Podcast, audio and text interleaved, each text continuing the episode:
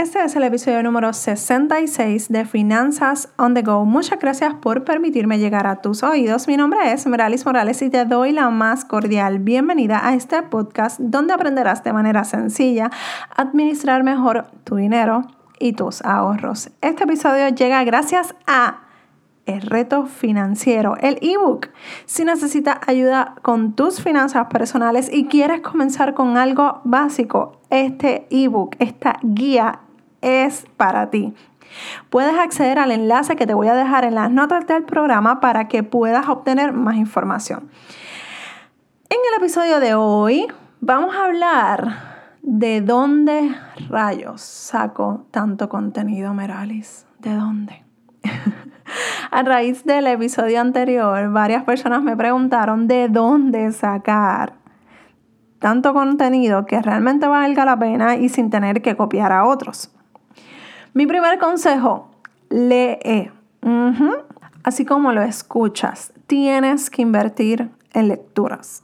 Busca libros que sean asociados al producto o servicio que estás ofreciendo y comparte la información con tu audiencia. Yo no sé qué es lo que tiene cuando tú estás leyendo con un propósito de compartir esa información con otras personas, pero por lo menos mi caso es que cuando yo estoy leyendo, como que me vienen tantas ideas a la mente de cosas que puedo decir, de cosas que puedo hablar, de posts que, puedo inventarme, de imágenes, las citas, todas esas cosas van a ir llegando a medida que tú vayas leyendo y probablemente te pase igual, pero tienes que invertir tiempo y dinero en libros.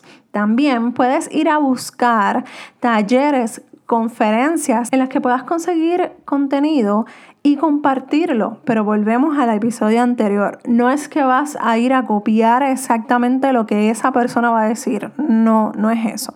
Si vas a leer un libro, si vas a ir a un taller, ellos, eso que vayas aprendiendo, tiene demasiadas partes para tú poder compartirlo. Obviamente, si estás en el taller, puedes compartir en vivo mucho material de lo que se diga ahí y, ahí lo que haces es que los tagueas para que ellos también compartan esa información que tú estás compartiendo con tu audiencia. Una vez desarrolles el tema de lo que quieres hablar, escribe haciendo referencia de lo que ya aprendiste en tus propias palabras y dando tu opinión, ajustándolo a tu forma y tu personalidad. No vamos a escribir copy-paste. Recuerden eso, por favor, vamos a evitar el copy-paste.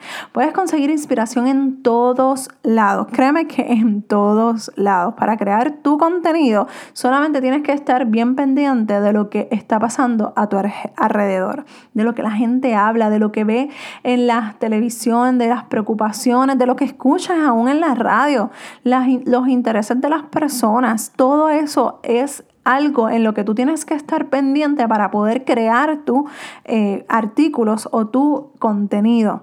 En cuanto a las finanzas personales, hay veces que se hace un tanto difícil porque es un, un tema bastante personal y privado por lo que no todo el mundo te lo habla con tanta honestidad como en otros temas. Pero eso no es impedimento para poder estar pendiente a lo que la gente quiere hablar.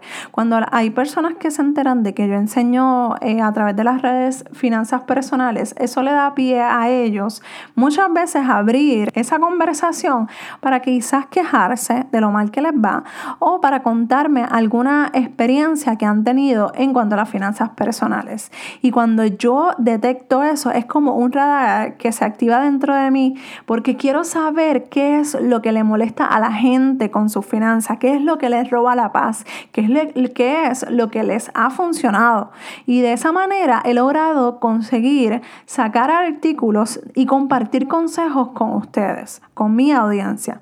Muchos creerán que cuando yo digo, ay, yo enseño finanzas a través de las redes, se creen que yo los estoy juzgando, pero realmente lo que quiero es escuchar lo que tienen que decir porque de ahí yo saco material, de ahí hay, mira, oro, eso es oro lo que ellos van a compartir conmigo y muy probablemente se creen que yo estoy como que, hmm, está gastando mucho. Realmente no, porque si tú no me pides el consejo, yo no te lo voy a dar. Yo lo que necesito es escucharte escuchar a la gente quejándose de las cosas estas malas, pero ¿por qué está mala? Y entonces ahí empiezo como que a indagar y preguntar qué es lo que le eh, preocupa a esa persona.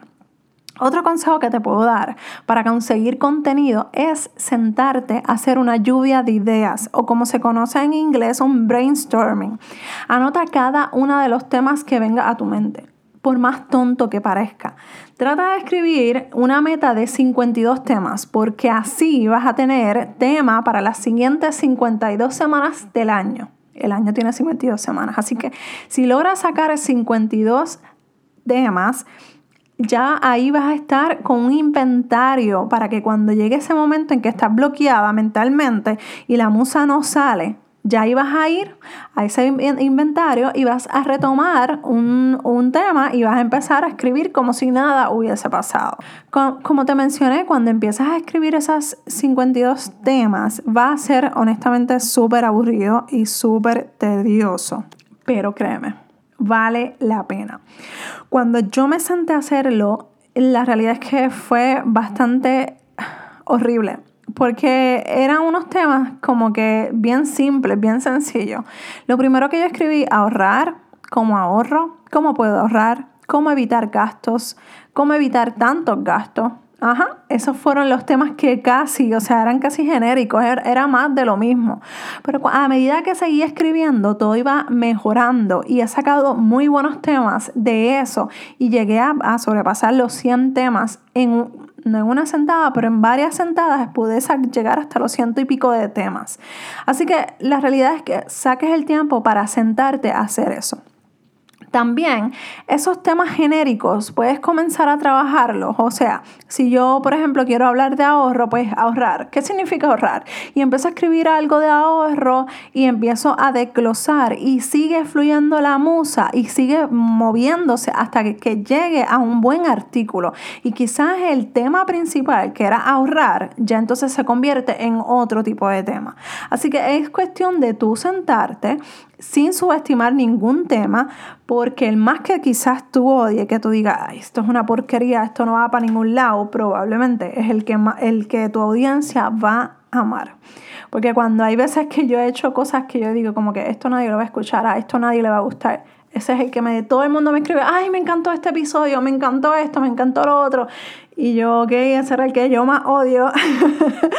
Pero la realidad es que eso pasa. Otro consejo que quiero compartir contigo es bien sencillo y a veces se nos pasa de la mente o se nos pasa por alto más bien. Pregunta, pregúntale a tu audiencia. Mira, aunque tengas cinco personas siguiéndote, pregúntale, pregúntale qué tú quieres escuchar en mi, en mi podcast, en mi blog, qué quieres leer, qué quieres ver en mi Instagram, qué quieres ver en Facebook, qué quieres a que te enseñe, qué quieres aprender de mí. En ocasiones que hay veces que creemos que nuestra audiencia quiere irse hacia una dirección y no, y no, realmente cuando le preguntas y recibes esas respuestas, quieren ir para otra totalmente diferente. Así que lo mejor es que te sientes, hagas unas buenas preguntas y escucha a tu audiencia. Eso es lo más importante, porque así vas a ir a lo que realmente ellos quieren escuchar. Lo mejor es que te dejes llevar por lo que ellos realmente necesitan y quieran de ti. Y eso lo consigues preguntando, ¿ok? Bueno, hasta aquí este episodio. Quiero darte las gracias porque he recibido varias cinco estrellas y yo estoy segura que seguiré recibiendo muchas más, porque de esta manera puedo posicionar este, este podcast para llegar a más y más personas cambiando la vida financiera y emprendedora una persona a la vez. Un abrazo desde Puerto Rico y nos escuchamos en el próximo episodio de Finanzas on the Go. Bye.